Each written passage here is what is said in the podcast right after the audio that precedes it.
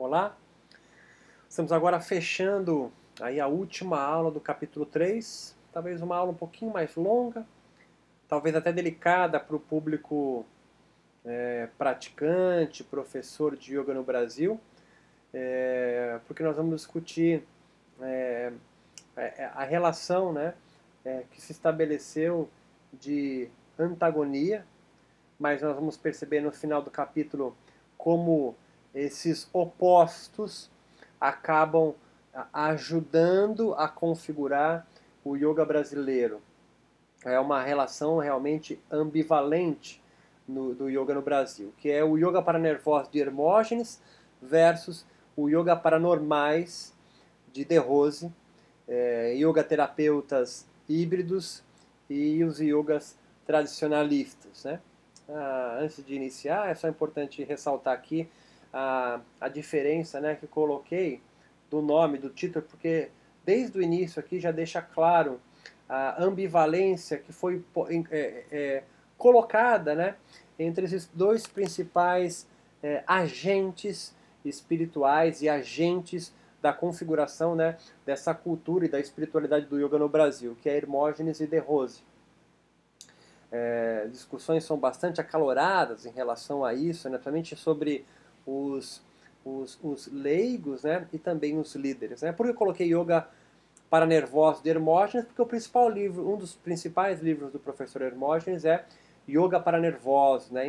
enfatizando bem a questão, da, a questão do estresse e o combate é, e o combate que o Hermógenes trava né, contra o estresse, a doença, e aí o nome yoga terapia, né? E a junção do yoga com a medicina holística, né? Hoje se fala de integrativa ou complementar.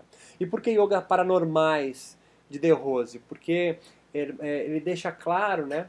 O, o, o De Rose que o yoga dele é paranormais e não para comuns. Ele faz essa distinção. Por que ele fala isso? Porque o Hermógenes cunha um termo chamado de normótico ou normose, que é a pessoa normal, né? A pessoa que não ainda se conheceu. E o yoga então é uma possibilidade de livrar eles dessa doença que Hermógenes é, cria, né? É, chamado, claro que ele cria numa metáfora, né? Ele cria de normose, uma pessoa normal. E o De Rose então pega esse gancho e fala: não, meu yoga é para normais, porque o outro é para pessoas comuns. Então é só para esclarecer aqui, desde já, desde o meu título, essa, essa contenda que os dois travam desde aí a década de 50 e 60, se, é, é, se, se, se, se deixando mais claro na década de 70, 80 e 90. Né?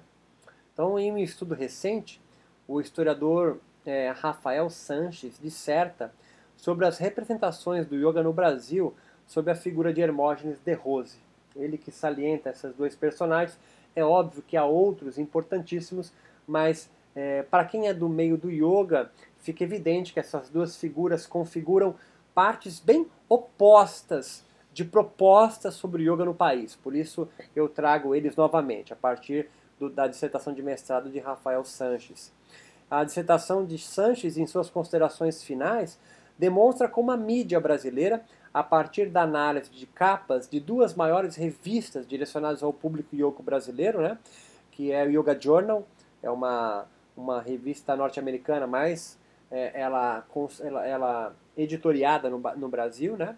e o Cadernos do Yoga, um, uma revista também é, do yoga de um ex-discípulo é, de De Rose, que configura então duas revistas importantes e as duas únicas que o Brasil teve em relação ao yoga especificamente. Né? A partir da análise dessas duas capas de revistas, é, ele, ele percebe como, há um, como se deslegitima o tradicionalismo, entre aspas, né, a ortodoxia defendida por De Rose, enquanto percebe em Hermógenes a construção do mais querido e a referência espiritual no país com relação ao micro-universo do yoga. Importante salientar, e eu vou descrever isso melhor abaixo, mas eu já não, eu não gosto de ter suspenso, acho que a ciência a literatura da ciência não é uma literatura de suspense, então já adianta aqui as, as ideias, né?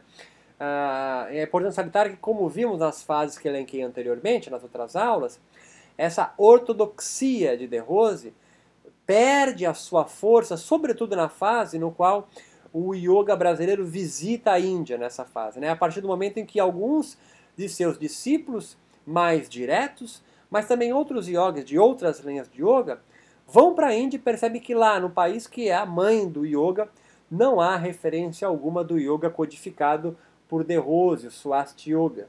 Em contrapartida, o apelo cristão do Yoga Hermógenes e sua yoga terapia começa então a ganhar cada vez mais apelo popular entre os praticantes brasileiros, sobretudo agora legitimado pela ciência biomédica ocidental. Então aqui é, é, é importante, né? Por que, que eu estou fazendo isso tudo? Eu estou desde o início das nossas aulas vindo e demonstrando basicamente duas coisas até agora, né?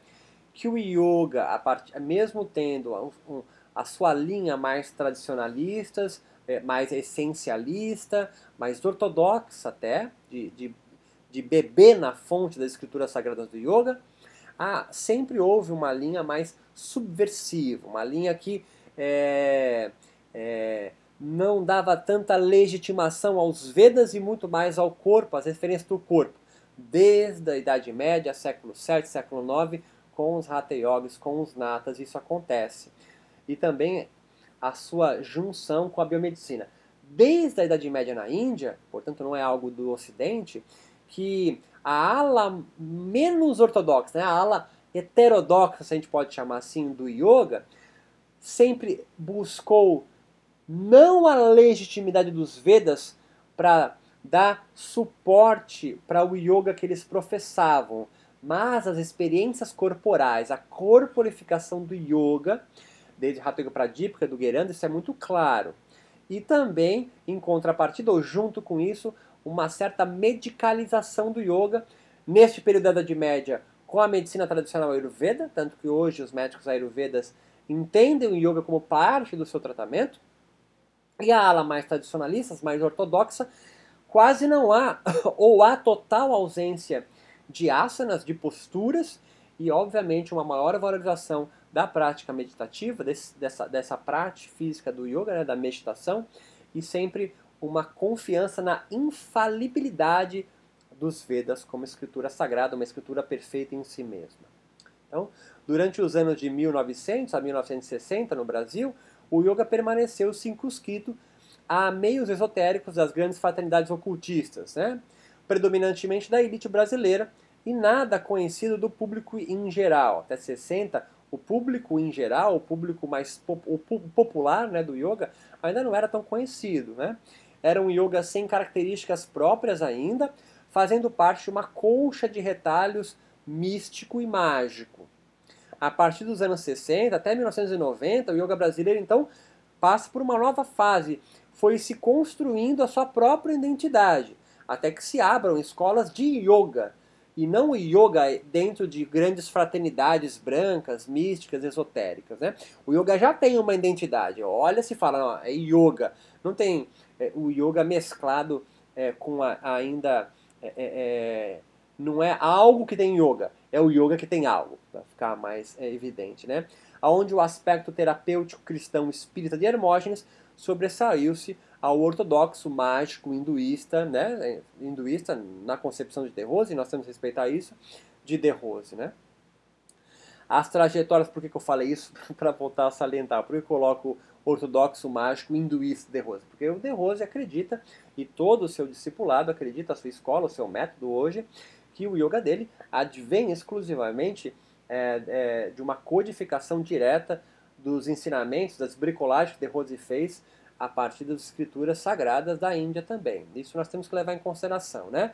Deslegitimar o que o, De Rose e a sua escola acredita é, não é parte da ciência. Né? A gente observa um grupo e o legitima dentro do seu aspecto. Essas brigas sobre que yoga, se um é falso, outro é verdadeiro, essa é uma briga que faz parte dos teólogos, do, do, do, dos, dos insiders dentro desse campo micro-universo do yoga. Tá? Eu não estou aqui defendendo nenhuma, nenhuma linha, isso é claro. Somente para quem é o público leigo, né? para quem é do público acadêmico, isso é mais evidente. Né? As trajetórias de Hermógenes de Rose possuem, então, similaridades. Ambos desenvolvem seus trabalhos com yoga no Rio de Janeiro, sobretudo no início, e apenas da diferença de idade são contemporâneos. Né? Iniciam-se praticamente no mesmo período, 5, 10 anos, mas é, são contemporâneos. Né? Ah, os dois também publicam muitos livros e se dedicam com afinco na divulgação do yoga com distintas particularidades e não possuem um guru ou mestre de referência propriamente ditos. Eles são os gurus né, das suas próprias das suas próprias linhagens, das suas próprias escolas, das organizações no quais eles então é, intuitivamente fomentam, é, que os indiquem a seguir uma tradição, por assim dizer, né? Então eles não, não são, eles não vêm de uma tradição para amparar. Por isso tradicionalistas atuais, né, 2016, criticam ambos hoje, né? A diferença mesmo reside na posição ideológica que os adotam, que eles adotam.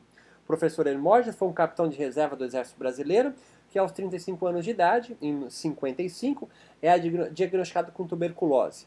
O yoga entra nesse período então na sua vida, como é descrito na sua biografia, e Hermógenes dedica-se durante o processo de repouso, né, de recuperação e o tratamento, é, lendo, relaxando, meditando, trabalhando com autossugestões e vivências espirituais. Em 60, lança o primeiro livro, A Autoperfeição com Hatha Yoga. E em 62, abre a sua academia, Academia Hermógenes de Yoga. Como não existia literatura sobre yoga, e muito menos, como dissemos né, anteriormente nas outras aulas, líderes do yoga indianos, né, autorizados por qualquer tradição indiana que seja, no Brasil e na América Latina, as primeiras leituras de Hermógenes foram as obras é, relacionadas a, a esporte yoga, por exemplo, né, do seu Varajanan é, Yozijan e Elizabeth Hyde, e do sistema de yoga, saúde é, e alívio da tensão, né, do Yogi Vitaldas.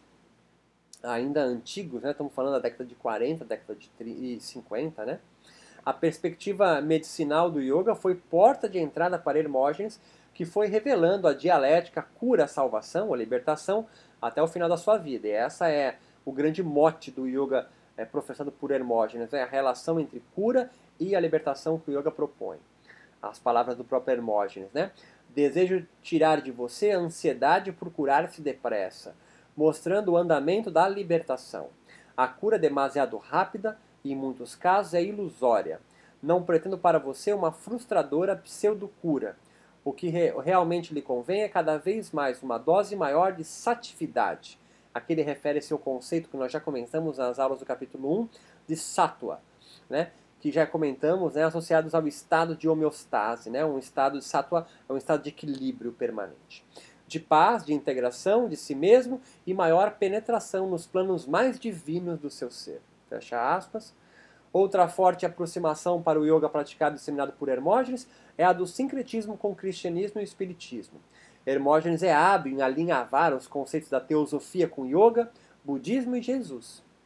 Seus livros como Yoga Caminho para Deus, Superação, Yoga Paz com a Vida, Convite à Não Violência, Deus investe em você, O Essencial da Vida e Viver em Deus, último livro de 92, representam a tônica do hibridismo que queremos revelar como diretriz do yoga que professa, né? principalmente tudo também sobre esse trabalho de Sanches. Além do cristianismo, Hermógenes estabelece um vínculo de discípulo posteriormente, né? Do guru indiano Sai Baba, tornando-se o principal difusor das mensagens do mestre no Brasil e Portugal. Em sua biografia, relata-se o aparecimento da silhueta de Sai Baba por trás do yogi brasileiro. É, se, re, se retrata aí, se relata na sua, na sua biografia a imagem, a, a silhueta de Sai Baba na sombra, né, atrás é, do Hermógenes em alguns eventos no qual ele participou.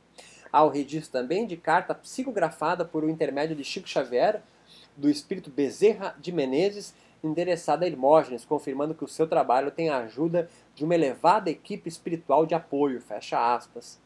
Essas e outras referências de renome espiritual no Brasil e no mundo vão gabaritando o yoga brasileiro, sem tradição legitimada no contexto yoga indiano, a justificar e autorizar o seu discurso yoga terapêutico. Aí aqui são são palavras do próprio Hermógenes, abre aspas, na pessoa nervosa, os corpos ou planos de ser se encontram em desarmonia. Seus nervos e glândulas estão em desarranjo. O estresse pode ter origem na perturbação da economia energético-vital. Para ser, pode ser gerado por emoções em conflito, bem como resultado de estarmos afastados dos níveis divinos do espírito. Pode ser que tudo isso junto, interagindo, é que mantém o sofrimento. Yoga é a redenção desse sofrimento, mercê de seu poder harmonizador e reequilibrante. Onde reina o caos, o yoga leva o cosmo. Razão porque se constitui salvação contra o nervosismo. Se você não é nervoso, salva-o preventivamente. Se já o é, salva-o curativamente. Nervosismo é desarmonia. Yoga é harmonia. Yoga e estresse não coexistem. De um modo geral, mesmo como sendo, é, é mesmo sendo afirmado né, por Sanches, é, são muitas as frentes que buscam construir a imagem de Hermógenes em torno de um líder yogico legitimado. O Yogi de Rose, por outro lado, foge dos sincretismos religiosos, apesar das aproximações que desenvolveu no seu início com a Sociedade Rosa Cruz e presencia uma sessão de Umbanda, como a gente já relatou, né, relatado em sua própria autobiografia. No entanto, o que fica presente é a sua ortodoxia com relação aos hibridismos de Hermógenes. O yoga, e aí ele diferencia, né, outra coisa que é diferencial, ele diferencia o De Rose o yoga que ele professa na grafia. O yoga dele tem um circunflexo no, yo, no O, em, em contrário do yoga de Hermógenes, que não tem. O, yo, o yoga, palavras de De Rose, né? proporciona saúde e vitalidade, mas se as pessoas enfermas ou idosas tentarem praticar, terão que satisfazer-se com uma interpretação tão extremamente simplificada e adaptada que termina comprometendo a autenticidade e transformando-se numa outra coisa que não pode mais chamar-se yoga nem tem a mesma proposta. Então aqui esses dois discursos de Hermógenes e de Rose deixa claro que eles têm aí discursos absolutamente antagônicos. Eles são, são, eles são então, de uma certa forma, é, inimigos né, dentro do micro-universo do yoga, desse mercado. Né? O Yogi de Rose busca a fundamentação da sua tradição, hoje método, em estudos, segundo ele, de antigos textos que ele nunca revela, que ele mesmo codifica e que afirma ter origem pré-védica. Com essa retórica, anula, anula, qualquer tipo de especulação de sua veracidade. De qualquer modo, De Rose toma um caminho totalmente oposto a que Hermógenes enveredou, em um modelo tipo empresarial, onde seus professores discípulos se filiam à sua escola, tradição, método e são proibidos de ler livros não autorizados por ele e ameaçados de expulsos imediatamente caso infrinjam qualquer dessas regras. O seu discurso é altamente sectário, portanto, ao contrário de Hermógenes, que nem curso de formação desenvolveu formalmente, todos os professores foram formados pelo contato direto com as aulas dele. Segundo o próprio Sanches, por meio do discurso de autenticidade, De Rose criou elementos que lhe deram suporte para negar as outras modalidades, vistas como formas deturpadas de yoga, cuja memória não merece ser acessada. Uma memória impedida que pode ser nociva e comprometedora dos estudos daqueles que acessarem. Dessa forma, ele continua, recomenda não frequentar esco é, outras escolas, outras egrégoras e não experimentar outros métodos. São palavras do próprio Sanches. Dessa forma, De Rose deslegitima a yoga terapia de Hermógenes como, entre aspas, formas deturpadas de yoga e considera o seu método, Swasti Yoga, pré-védico, portanto, numa posição irrefutável, pois se trata de um conhecimento oral antes de qualquer estrutura que possa autorizar. No entanto, a partir do final de, 1900, de 1990 e início dos anos 2000, o Brasil percebe, recebe com maior volume institutos e organizações de yoga com base na Índia e outras denominações norte-americanas, como a Enga, a Ashtanga, Vinyasa. Com a abertura de novos modelos de yoga, leia-se, abre-se o mercado do yoga para novas ofertas, por assim dizer, a autoridade desses dois grandes líderes do yoga no, no país, Hermógenes De Rose, vão se enfraquecendo, culminando com De Rose, entre aspas, retirando-se formalmente em meados de 2004 o nome de yoga de suas escolas optando por método De Rose de qualidade de vida. O yoga, como os próprios entrevistados no próximo capítulo revelarão, passa por uma transição no Brasil, pois o próprio De Rose agora, mais do que sair do micro-universo yoga brasileiro, parece não mais acreditar no yoga como via salvífica de libertação sozinho. Seu método agora se utiliza também de outras técnicas profanas, né, seculares, laicas, para o desenvolvimento pessoal, como ele mesmo diz será o yoga híbrido e permissivo de Hermógenes, vencendo a ortodoxia e o elitismo de De Rose, ou apenas a virada de mais uma fase nos ajustes e acomodações do yoga latino-americano. Essa é uma questão que ainda não está revelada, porque como eu venho dizendo desde o início, o yoga, eu, eu venho defendendo aqui, é uma nova religião no Brasil em processo, em desenvolvimento. Isso, quando eu digo, não significa que o yoga em todas as suas instâncias, em todas as suas interpretações, seja uma religião. Mas, hoje, é possível identificar algumas denominações, alguns grupos, algumas organizações, alguns métodos com clara ou uma evidente, um evidente caminho em direção de uma institucionalização religiosa ou apenas um, um, um, com delimitações de algo é, evidentes para um cientista da religião como caminho para uma, uma formação de uma nova religião. Para compreender o sucesso de um e o fracasso de outro, é necessário, pelo menos no meio do yoga, né, e aparentemente, como eu digo, é um processo de transição, de formação ainda, está em andamento. Então a gente não sabe muito bem quais são as, a, a, os posicionamentos oficiais né, e o desenrolar é, do yoga no país e essas mudanças dos jogadores, né, dos agentes. É necessário, então, para compreender a partir de uma outra perspectiva que não revelamos. Não há vencedores e perdedores. O yoga, como estrutura religiosa autônoma e ainda em processo, mantém a sua lógica a partir do jogo entre yogis híbridos e ortodoxos. Dito de outra forma, sem a permissividade sincrética dos híbridos, personalizado na figura aqui do professor Hermógenes, mas não o único personagem disso, né? O yoga não teria se popularizado e galgado os laboratórios de fisiologia científicos, que muito legitimam a fala de todos agora os yogas que pertencem ao micro-universo do yoga. Por outro lado, porque não há ninguém que nega a importância da ciência para o yoga. Não há ninguém. Ninguém. Podem no máximo dizer que a, as repercussões fisiológicas que a ciência descobriu é efeito colateral, como, como alguns colocam, né? É secundário, mas ninguém rejeita. Ninguém combate. Ninguém fala, ah, o que a ciência está descobrindo está errado. Ninguém fala isso. Todos trazem para o seu seio, das suas organizações, métodos, grupos, os benefícios que a ciência propala sobre yoga. Isso é importante ressaltar, ok? Por outro lado, os sincretismos advindos dos yogis híbridos poderiam ter diluído os ensinamentos yógicos em meio às mais diversas construções e não existissem os, se não existissem os yogis tradicionalistas, como aqui configurado na figura de De Rose, mas agora há outros personagens, esses freiam os avanços híbridos e promovem, através do sectarismo e mecanismos retóricos de deslegitimação de discursos que não são embasados nas escrituras sagradas do yoga unicamente, o resgate e a manutenção de conceitos caros ao yoga, sobretudo. O contorno que desenha e determina certa estrutura do yoga brasileiro é assegurado pelos discursos contraditórios e ambivalentes de híbridos e tradicionalistas.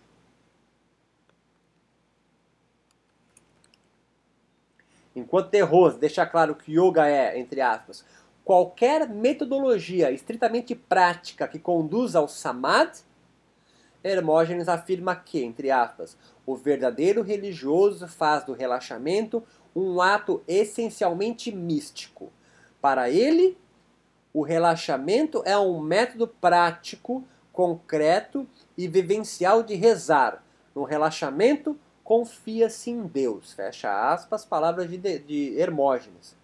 Com isso, em mente, no próximo capítulo revelarei que a forma que a reforma na proposta salvífica de libertação do yoga, pautada nos kleshas, samadhi, kaivalya, desde Patanjali, né, no Brasil, desenvolve ou desenvolveu ou vem desenvolvendo discursos díspares, mas todos inclusivos.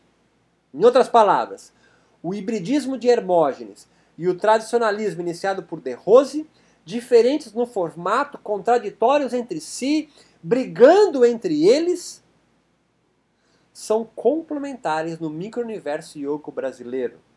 Enquanto a ala híbrida vincula-se com o catolicismo popular brasileiro e biomedicina ocidental, e pouco com os elementos hinduístas, hoje com, também com o budismo, hoje também com a mística, hoje também com a umbanda, hoje também com o daime e o espiritismo. Os tradicionalistas estão em constante alerta a traduções do yoga sem o devido respaldo das suas escrituras. Se comportam, é, e aqui não há nenhum julgamento moral, apenas uma palavra para deixar isso claro, pedagógico, como policiais, como vigilantes do yoga no país. E isso é benéfico, isso é importante. Mas, sem os híbridos, sem a criatividade advinda desses hibridismos que começam com Hermógenes, mas hoje há outras figuras que jogam esse jogo, o yoga teria sucumbido a um pequeno e sectário grupo ou se extinguido completamente, sobretudo pensando numa cultura absolutamente é, sincrética como é a brasileira. Talvez um yoga sectário, elitista, fechado em si mesmo e só pautado nas suas escrituras em sânscrito, não teria é, sobrevivido num país como o Brasil. Mas um yoga só sincrético, híbrido, é, poderia ter se dissolvido é, em outras religiosidades e apenas transformado em mais uma técnica de terapia, como o Tai Chi Chuan e a acupuntura o foi e o é hoje em dia. Talvez a reforma soteriológica em processo no país se faça necessária no yoga. Período em este que os yogis entrevistados a seguir se reportarão como fase de transição. Eles dão esse nome. E hoje, né, eu volto a dizer, 8 de abril de 2016, meio-dia 14, é, onde está em vigor um projeto de lei que tenta, pela segunda vez trazer, profissionalizar o yoga junto a um órgão federal, deixar claro que realmente eles tinham razão, eles têm razão, o yoga passa por uma fase de transição atualmente. Então, é, é, se faz essa, é, é, é talvez essa reforma né, da, da, da, de Samadhi, Klesha e Kaivalya, essa, da proposta de libertação do yoga, se faz necessária para desenvolver a versão yoga terapêutica de Hermógenes hegemônica no país por mais de 70 anos, menos pragmática devido à sua aproximação e apropriação da ciência. Assim, hoje, a teoria dos kleshas, a experiência mística do samadhi e o estado libertador de Kaivalya ou Kaivalya não pareçam mais estar fundamentados nas escrituras tradicionais hinduístas tão somente, ou vedânticas, tá? Hinduístas eu abranjo, é um guarda-chuva nesse texto para abranger Veda, Vedanta mas estabelecendo dialeticamente entre saúde e salvação um diálogo. Né? Volto a repetir. Talvez a reforma soteriológica do processo do país se faça necessária para desenvolver a versão yoga terapêutica de Hermógenes, hegemônica no país com mais de 70 anos, menos pragmática, devido à sua aproximação e apropriação da ciência.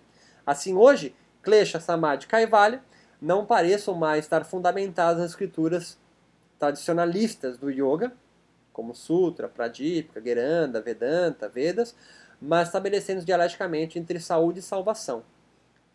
As entrevistas a seguir confirmarão ou não, ou apenas nos aprofundarão nessa discussão é, sobre, enfim, do que a, o, na verdade, a, a proposta do yoga se configurou. Então perceba, o que eu venho resgatando até aqui, nós vamos estar no capítulo 4, que o yoga tem uma proposta de libertação muito clara nas suas escrituras sagradas, que ele não é um, um objeto estático, ele veio desde sempre sincretizando, se moldando, se adaptando através dos tempos, seja no seu encontro com os Vedas no período pré-clássico, seja na junção com Sankhya para se tornar um Darshana pela sistematização de Patanjali, seja no movimento desrepressor, no movimento contracultural que vem com o Tantra e os Natas, Hatha Yogis,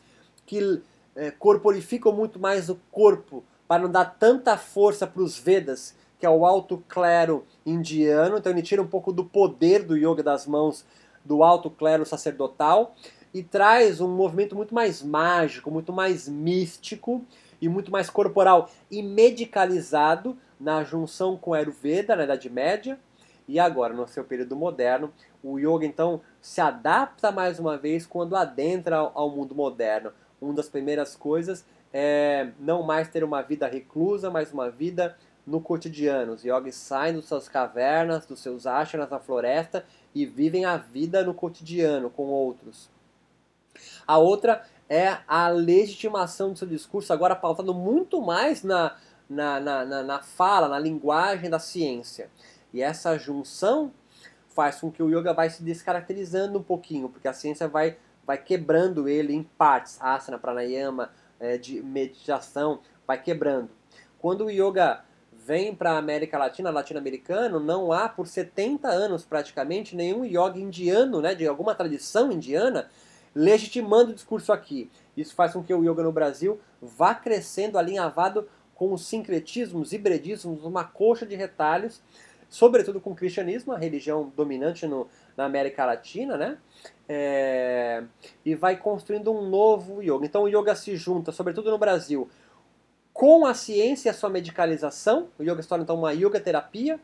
E a junção com o cristianismo e o espiritismo, uma outra forma cristã de pensar o mundo, é, no Brasil especificamente, ganha contornos na figura então de um agente muito popular e muito carismático, Hermógenes, mas sem esquecer de De Rose, que tem uma força muito grande ainda, é, é, representando a ala mais tradicionalista, por mais é, paradoxal que eu possa dizer, para os atuais tradicionalistas e ortodoxos no país. Por quê? Porque também De Rose não tem nenhuma linhagem, também não se confirmou na Índia é o seu Swasti Yoga. Então ele perde a força por causa disso.